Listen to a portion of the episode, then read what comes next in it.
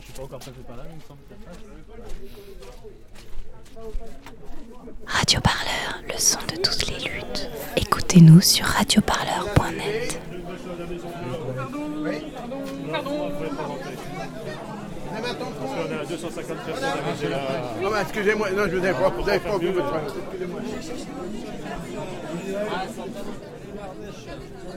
Allez, l'Ariège. L'Ariège derrière l'Ardèche. Nous, sommes venus euh, cinq de l'Ariège, euh, mais nous sommes mandatés uniquement par l'Assemblée générale du Mas d'Asile. Nous ne représentons pas toute l'Ariège. Euh, deux mandatés, un gars, une fille, et euh, trois observateurs, dont une observatrice. Euh, nous avons été euh, désignés par l'Assemblée générale.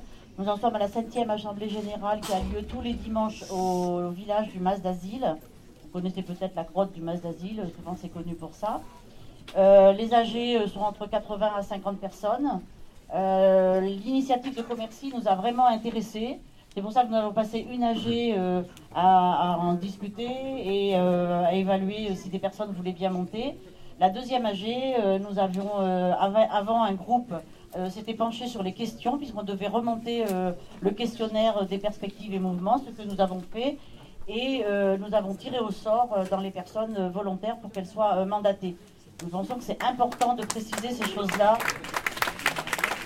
parce que le fonctionnement euh, démocratique euh, doit s'appliquer et ne pas uniquement se dire. Et surtout, euh, on ne prendra ou on ne votera que pour ceux pour lesquels on est mandaté et pas pour autre chose. Je crois que c'est important, même si ça frustre, de respecter cela.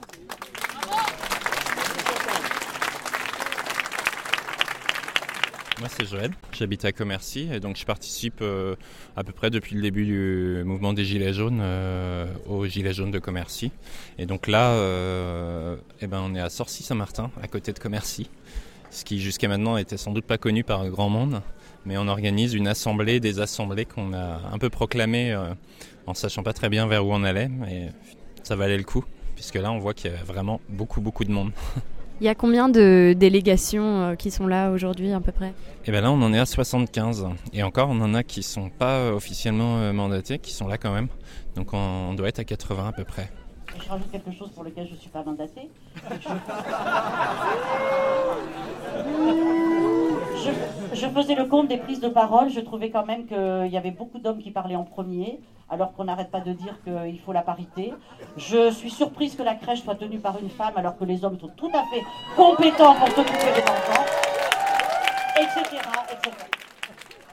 Et vous attendez quoi de, de cette journée d'assemblée des assemblées?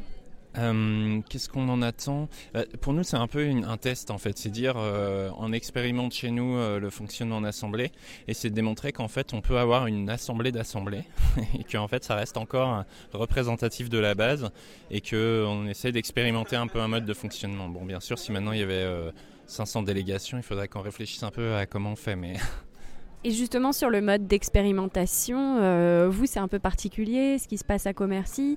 Euh, Est-ce que vous pouvez me- m'expliquer un petit peu de plus euh, comment votre mode d'organisation se passe? Parce que moi j'ai lu pas mal de, de choses qui raccrochent ça au municipalisme libertaire.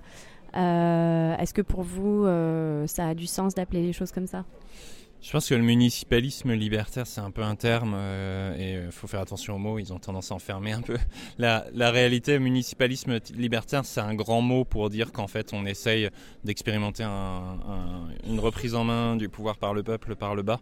Et en fait, je pense que pour le moment, on est dans le tâtonnement de ça. Et euh, le fait qu'on ait très tôt mis une cabane au centre-ville, on n'a pas eu tout ce problème de devoir lutter euh, pied à pied avec une cabane euh, qui est détruite tout le temps. Donc on a pu avoir un peu d'avance, je pense, sur une, pas mal de groupes dans la structuration, l'organisation collective. Et au fil des semaines, on s'écoute de plus en plus, on avance ensemble, on se fait même des sessions de travail de fond, c'est dire. Donc ça, va plutôt dans le bon sens. Et après, sur le municipalisme libertaire, je pense que ce qui est intéressant, c'est qu'on a fait un peu un sondage, là par exemple, il y a, une semaine, sur, euh, comme ça abstraitement, savoir un peu ce, que, les gens penseraient euh, de fonctionner en assemblée au point de vue sur une commune, par exemple, dans la gestion politique d'une commune. Et en fait, on était surpris, mais euh, on a quasiment eu une unanimité sur le fait que ça serait génial. Et donc ça montre qu'en l'espace de deux mois et demi, bah, y la pratique de l'Assemblée a convaincu tout le monde, ce qui n'était pas le cas au début, hein, vraiment pas.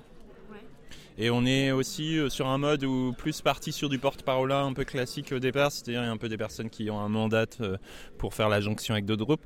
Là, on est vraiment beaucoup plus dans une gestion collective avec un, truc tournant dans les assemblées. Donc euh, c'est l'idée du mandat impératif, c'est ça? C'est le mandat impératif et révocable. Donc c'est si une personne abuse de son mandat, elle est immédiatement révoquée. Donc je pense que ce truc-là est assez efficace aussi pour une auto euh, et puis euh, euh, éviter un peu un mandat de un mandat général. C'est un mandat vraiment spécifique sur une mission. Donc là, par exemple, on a des mandatés pour la délégation, sur la délégation aujourd'hui qui ne sont pas des mandatés pour d'autres missions auprès d'autres groupes dans la Meuse ou dans Lorraine, par exemple. Et par exemple, sur, sur une journée de habituelle, disons, à Commercy où vous vous réunissez euh, en assemblée générale parce que vous faites ça tous les jours, c'est ça euh, si, si, si j'ai bien. On a un peu ralenti parce que c'est un peu fatigant tous les jours, mais on a fonctionné deux mois tous les jours en assemblée. Donc euh, tous les jours 17h30 en assemblée, c'est deux heures d'assemblée tous les jours. Mais c'est bien, on a vraiment progressé énormément. Donc maintenant, on est euh, tous les deux jours. Lundi, euh, mercredi, vendredi et dimanche, on, on s'achemine sur une assemblée beaucoup plus de travail de fond et de réflexion de fond sur ce qui nous réunit et vers quoi on veut aller. On a d'abord eu toute une phase d'apprentissage collectif, de se connaître, de dépasser les conflits, euh, parce que c'est des gens très différents, d'horizons très différents, on a des classes sociales différentes, c'est vraiment un mouvement assez atypique parce que pour une pour une fois, il transcende un tout petit peu les questions de classe et de, et, même d'appartenance politique. Hein. Je pense que si on s'était dit dès le départ euh, tout ce à quoi on croit, euh, je pense qu'on n'aurait jamais fait quelque chose ensemble. Mais là, on se rend compte qu'on finit par aller dans le même sens. Et quand bien même, on peut être très opposé politiquement au départ euh, si on avait brandi des étiquettes politiques. Et donc là, à terme de ce, de, ce week-end d'Assemblée générale, est-ce que vous allez envoyer une liste de revendications ou ou, qu'est-ce qui va se passer exactement? Bah, nous, euh, là, on fait déjà euh, valider par l'Assemblée euh, la remontée de leurs revendications, s'ils s'y reconnaissent bien sachant qu'il y a 731 revendications qui sont remontées. Donc je pense qu'on a couvert à peu près toutes les revendications possibles et imaginables du mouvement Gilets jaunes. Mais c'est hyper intéressant parce que pour le coup, on se rend compte qu'on est vachement plus euh, complet que les cahiers de doléances jusqu'à maintenant. Enfin, on fait remonter vachement plus de choses avec des statistiques très précises de groupes qui ont vraiment fait un énorme travail de recueil hyper rigoureux euh, de revendications. Donc ça, c'est assez chouette. Moi personnellement, j'ai déjà fait un peu de trajectoire avant, j'ai connu d'autres mouvements sociaux, j'en ai appris euh, des outils qu'on a aussi ramenés ici, mais, mais qui avaient besoin de prendre leur place euh, tranquillement, spontanément. C'est-à-dire qu'on, enfin moi je fais partie des personnes qui par exemple avaient des choses que que j'avais envie d'apporter, mais que je me suis pas permis euh, de comme ça mettre sur la table parce que je pense que chaque chose prend son temps et que ça doit se construire collectivement. Donc voilà. Et moi aujourd'hui là, euh, bah, je dois dire que c'est un des cadres les plus intéressants euh, que j'ai connu jusqu'à maintenant. Parce qu'il n'y a pas du tout d'entre-soi euh, militant ou... Enfin là on transcende vraiment des milieux très très différents. C'est totalement inédit, j'ai jamais vu ça en fait. Et de la vie de pas mal de monde, vraiment c'est assez improbable comme mélange. on est super content, c'est génial. Ça se passe vraiment incroyablement bien, c'est au-delà de nos espérances. Bon, l'Assemblée va reprendre. Veuillez vous installer, s'il vous plaît. Je m'appelle Emmanuel et je fais partie des Gilets jaunes à Commercy. Là, pour une fois, en fait, euh, notre, euh, notre, notre voix, elle est prise en considération. Quoi. Et ça se traduit euh, comment concrètement? Des grands débats. des grands débats et puis de permettre de voir aussi des choses différemment. Donc, c'est pas plus mal. Euh, et, donc, par exemple, est-ce que tu pourrais euh, juste nous résumer euh, en quelques mots ce qui vient d'être débattu tout à l'heure à l'Assemblée? Ah, pour l'instant, c'est pas encore débattu. Hein. C'est un peu compliqué. Euh, je pense que hum, beaucoup de personnes viennent avec déjà leurs revendications ou alors déjà des débats qu'ils ont déjà euh, planifiés. Ils viennent pour voter ces choses-là. Donc il y en a un, ça va être par exemple sur la façon de se défendre contre l'État, d'autres sur le grand débat, d'autres sur les revendications. Donc pour une première assemblée, on peut pas arriver tous avec un domaine différent et attendre des réponses. On est déjà là pour voir déjà tous ensemble ce qu'on peut faire ensemble, comment avancer ensemble. Maintenant, sûrement sur les revendications, il y aura les six gros thèmes euh, qui ont été choisis, qui vont ressortir. Après, chacun a ses revendications à travailler, à regarder chez soi, où on remettra tout au point. Donc l'idée là, c'est quand même de s'accorder sur euh, les modes euh, d'organisation et les modes de décision. D'être déjà à la base sur, sur la, même base déjà, pour pouvoir avancer tous ensemble. Et puis après que, que les différents représentants de ces assemblées retournent euh, retournent dans, le, dans leurs assemblées respectives pour discuter plus en amont. Parler de ce qui a été discuté, s'il y a des choses qui seront à voter par la suite, prendre en considération tout leur groupe et faire remonter ce que chaque groupe aura dit à partir de là. Soit ce sera une assemblée, soit ce sera, on, sera, on aura un groupe où il y aura tous les groupes dessus et où il y aura les décisions de chacun et on fera une synthèse ou on verra bien à ce moment-là. Quoi. Et est-ce que vous avez l'impression que c'est pas euh, un peu un serpent qui se mord la queue de voter sur euh, la capacité de pouvoir voter? Non, je pense que pour l'instant c'est un peu compliqué. Le temps que tout se mette en place, on n'a pas d'autres moyens pour l'instant. Et si tu veux voter, si tu veux que tout le monde ait sa place et sa parole, tu n'as pas d'autre choix que de voter tout le temps tout. Voilà. Sinon, tu en arrives où est-ce que tu es dans une hiérarchie, une personne qui décide pour les autres. Et c'est pas ce qu'on veut. Et c'est ce que les Français en ont marre de voter à droite, à gauche, au milieu, extrême. Et résultat, arriver toujours au même résultat.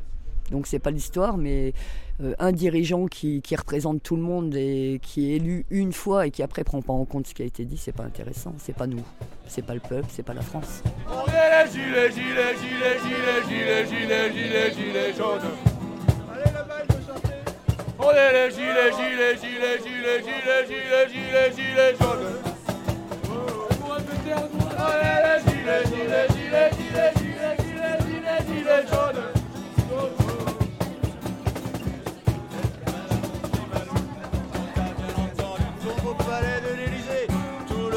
où c'est, il y a qu'à traverser la rue pour te voter le cul. On est les gilets, gilets, gilets, gilets, gilets, gilets, gilets, gilets jaunes. Oh. Voilà les gilets, gilets, gilets, gilets, gilets, gilets, gilets, gilets jaunes. Ta piscine, la si belle vaisselle, tout ce luxe et tout ce mastringue, ça nous coûte un pognon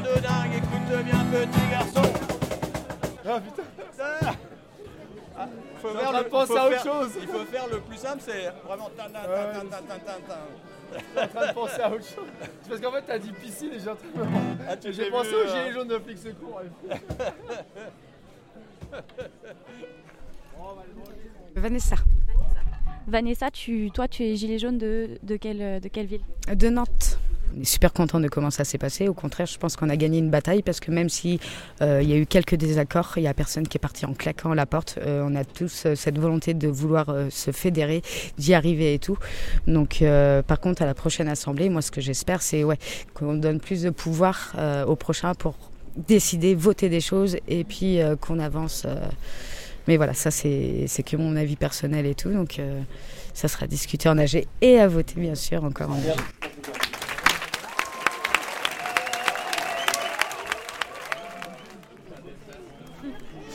de voir déjà la troisième assemblée. La deuxième euh, La deuxième assemblée. Toi, tu peux aller dans un groupe de travail aussi euh, Je bois mon jus. Et après, voilà. C'est bon? Bon, Là, on est dans, la, grande salle de l'Assemblée. Euh, il y a des groupes de travail qui sont constitués. Il y a une ambiance assez feutrée de, travail. C'est pour le moment. Pour le moment, parce qu'on va voir comment ça va évoluer. Pas faire. Et on a toujours notre petit stand. Il y a le stand des enfants qui, sont occupés par, une collègue. Euh, il y a le petit stand euh, bah, point administratif, on va dire, point presse. Et puis euh, bah, le stand petit-déj, quoi, voilà, parce qu'il faut bien reprendre des forces et, de l'énergie. Je vais boire un petit café, puis après je vais aller travailler un petit peu aussi, parce que c'est pas le tout d'organiser c'est bien l'Assemblée, mais il faut aussi pouvoir travailler sur le fond, c'est ce qui m'intéresse aussi, donc j'aimerais faire un petit peu. Toi, tu t'appelles comment? John. T'es gilet jaune de Commercy? Gilet jaune de Commercy. Un peu de silence, s'il vous plaît On peut continuer dehors ou... Ouais, vas-y, Merci Là, on arrive ce matin, les gens euh, cernés, mécontents de se revoir. Je pense que ça va être vraiment triste de se quitter mais on se dit on se retrouve dans, un mois ou deux et c'est voilà, c'est magnifique, c'est magnifique. Donc une assemblée comme ça, ça s'organise comment concrètement? Ça vous avait pris combien de temps euh? Oh, bah, On a lancé l'appel il y a un mois, je crois, même ouais à peu près. Et après, euh, bah, ça s'est organisé en, deux semaines, grosso modo. Euh, euh, ça s'est organisé à plusieurs en équipe. Quoi. On, a fait on a formé un groupe de travail, un groupe de travail spécifique. C'est comme ça qu'on fonctionne avec peut-être une dizaine de personnes dedans. Et puis on a tous participé. Après, tout le groupe a participé. Mais le groupe de travail, lui, il était plutôt sur la façon de, définir les grandes orientations. et, puis, et puis après, tout le monde s'y met. Quoi. donc louer une salle, et puis après, bah voilà, c'est les expériences de chacun, euh, les compétences de chacun qui ont permis de construire ça, mais avec, avec toujours une volonté d'avancer collectivement. Voilà. On vote sur cette question-là. bien votre On vote sur la proposition de Montreuil, que je ne répète pas, vous l'avez tout entendu. Si, on la répète. Claude, bah, je suis gilet jaune de Commercy, euh, je suis habitant de la région depuis 35 ans, et voilà. Répète pour la quatrième fois. Un gilet jaune que, moi je, je, connaissais pas. Il est, il, on avait déjà discuté avant, mais je m'en rappelais plus. Qui a dit, euh, bah voilà, on n'a qu'à faire le municipalisme. Et les gens disent, c'est quoi le municipalisme? Ah bah c'est le truc. Tu fais des assemblées populaires, tu vires les élus, tu le peuple prend le pouvoir. Ouais ouais ouais, on fait ça, hein, machin, hop, euh, revendication. c'est tout. Ça a pris euh, 10 secondes quoi. Et puis euh, ils avaient même fait une banderole municipalisme libertaire.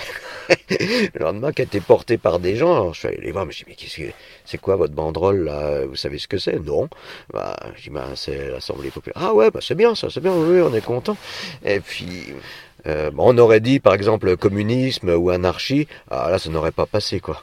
Et puis euh, bah, d'ailleurs c'est pas ça non plus. C'est municipaliste, c'est une, espèce de, d'un, intermédiaire citoyen.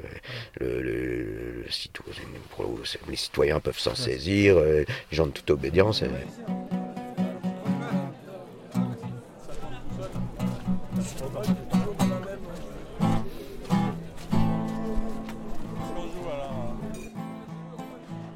Bonjour Raphaël Le Euh, tu es auteur d'un livre qui s'appelle Comprendre le Rojava dans la guerre civile syrienne.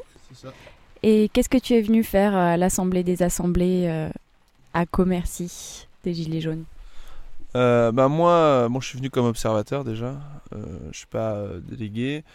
Mon, mon objectif quand, je suis là, bon déjà c'est de voir comment ça se passait, euh, euh, j'ai participé euh, un peu à l'émergence de certaines idées à Commercy parce que je suis déjà venu par exemple pour faire des formations ici sur le Rojava, mais aussi sur Murray Bushkin. Je dirais pas que j'ai voilà, un grand rôle, mais j'ai eu, eu un rôle dans, l'introduction des idées ici.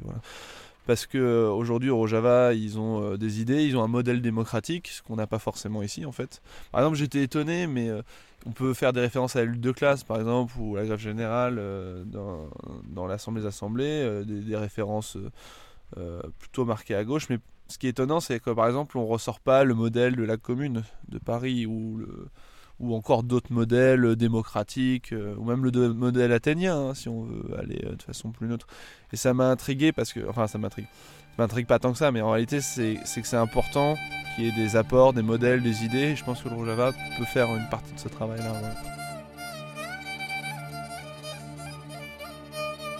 Et euh, est-ce que tu peux euh, bah, nous parler de ton livre, Comprendre le Rojava dans la guerre civile syrienne?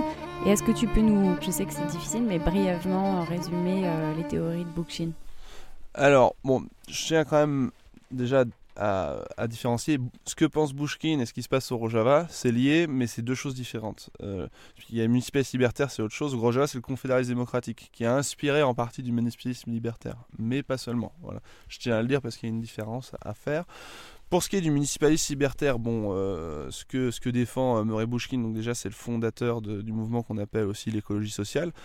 Donc c'est qu'il remet euh, l'écologie au centre, il montre que c'est par des mouvements de communes à la base et par des mouvements démocratiques.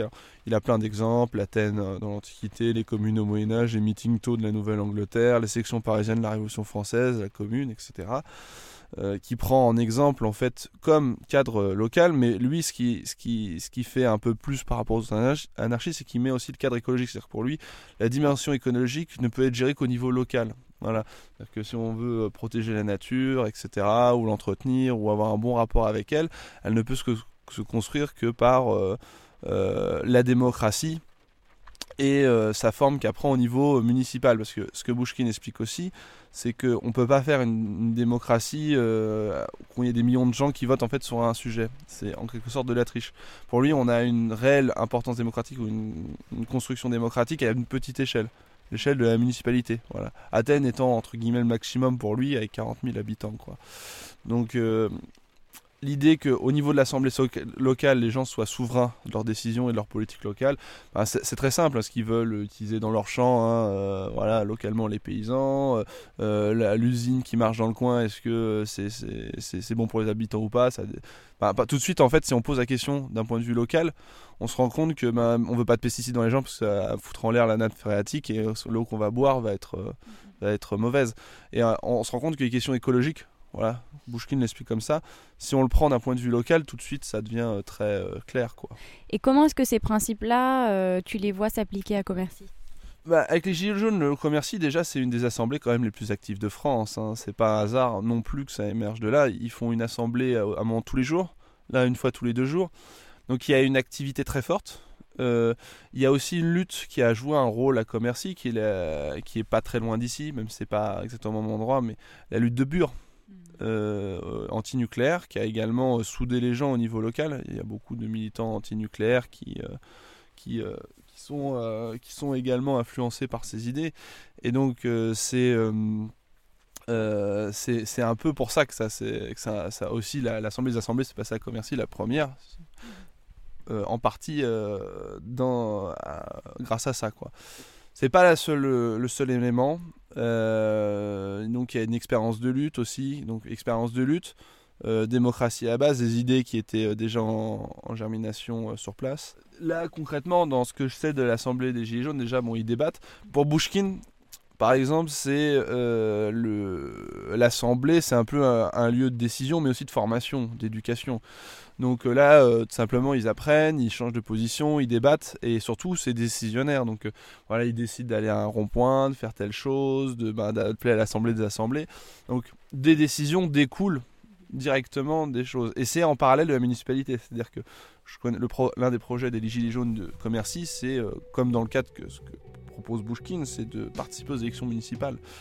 Et, et donc, contrairement par exemple à des anarchistes classiques, et euh, c'est ce qui se prépare un peu à Commercy. Juste après, juste après, il en reste quelques-unes. Donc voilà, euh, ceux qui ont été oubliés, venez me voir. Moi, il me reste Caen, Hérault, euh, Sète, Besançon. Il y a des gens qui sont à Toulouse, euh, Montpellier, j'ai oublié.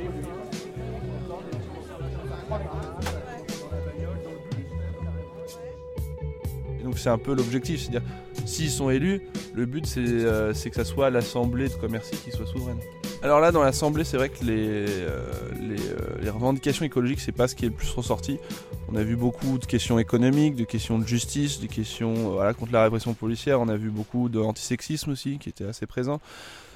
pourquoi cette dynamique a pas forcément... Alors il y a un article qui est sorti dans Reporter euh, qui, qui, était écrit par Patrick Farbiaz, euh, qui s'appelle voilà, Les Gilets jaunes sont le premier mouvement d'écologie populaire.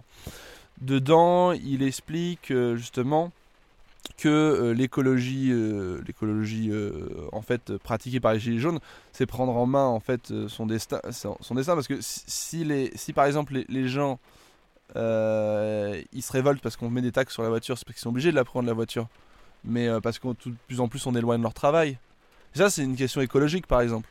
Si on avait, euh, ça serait beaucoup moins polluant si on a, euh, on a juste à marcher pour euh, aller travailler. D'ailleurs, c'était le cas pendant très longtemps. Hein. Au 19e siècle, on construisait des. Enfin, fin 19e siècle, on commençait à construire des grands baraquements d'ouvriers à côté des lieux de production. Donc c'est important, je pense, de, de voir qu'il y a aussi une dimension écologique des Gilets jaunes, même si on a voulu leur faire croire le contraire. Et donc pour en revenir un petit peu au, au Rojava, euh, quels sont les ponts en fait que toi tu t'établis entre les deux situations, entre Commercy et ce qui se passe là-bas? Il y en a plusieurs en fait des ponts euh, et ils sont, euh, ils sont, ils sont nombreux. C'est-à-dire que, en fait, bon, déjà, la volonté de se réunir en assemblée, la volonté de, s'organiser de façon horizontale, c'est des volontés qui sont communes avec le Rojava. Mais euh, c'est pas simplement ça. Ça va plus loin. Par exemple, les thèmes de l'antisexisme au Rojava est très présent. Euh, on voit que, euh, par exemple, il y a eu beaucoup d'interventions de femmes, par exemple les Amazones, que j'ai beaucoup aimé, euh, voilà, où c'est des collectifs de femmes qui défendent euh, voilà, euh, les intérêts des femmes. Et euh, c'est très important que ça, ça ait lieu, parce que au Rojava, c'est aussi la même chose. Il y a des âgés non mixtes de femmes qui sont décisionnaires sur tout un tas de sujets.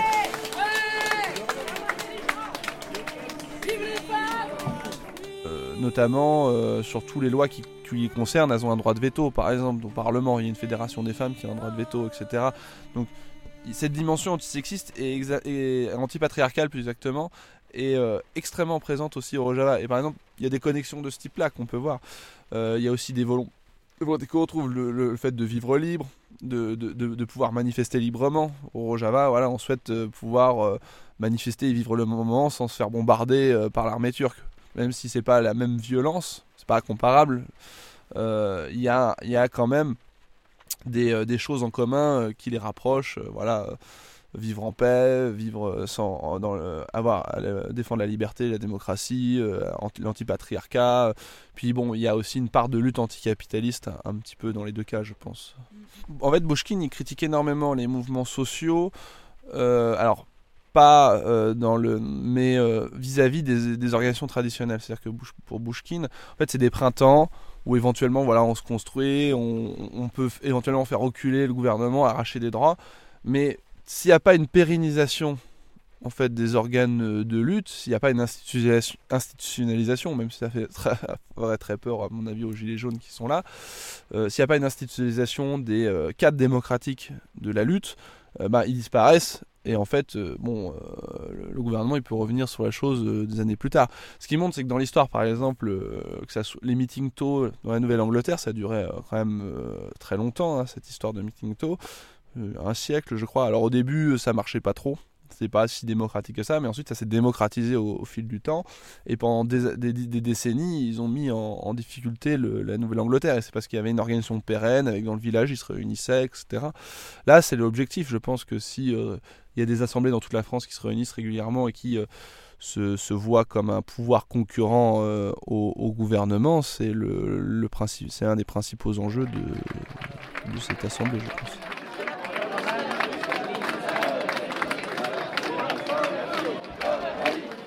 Allez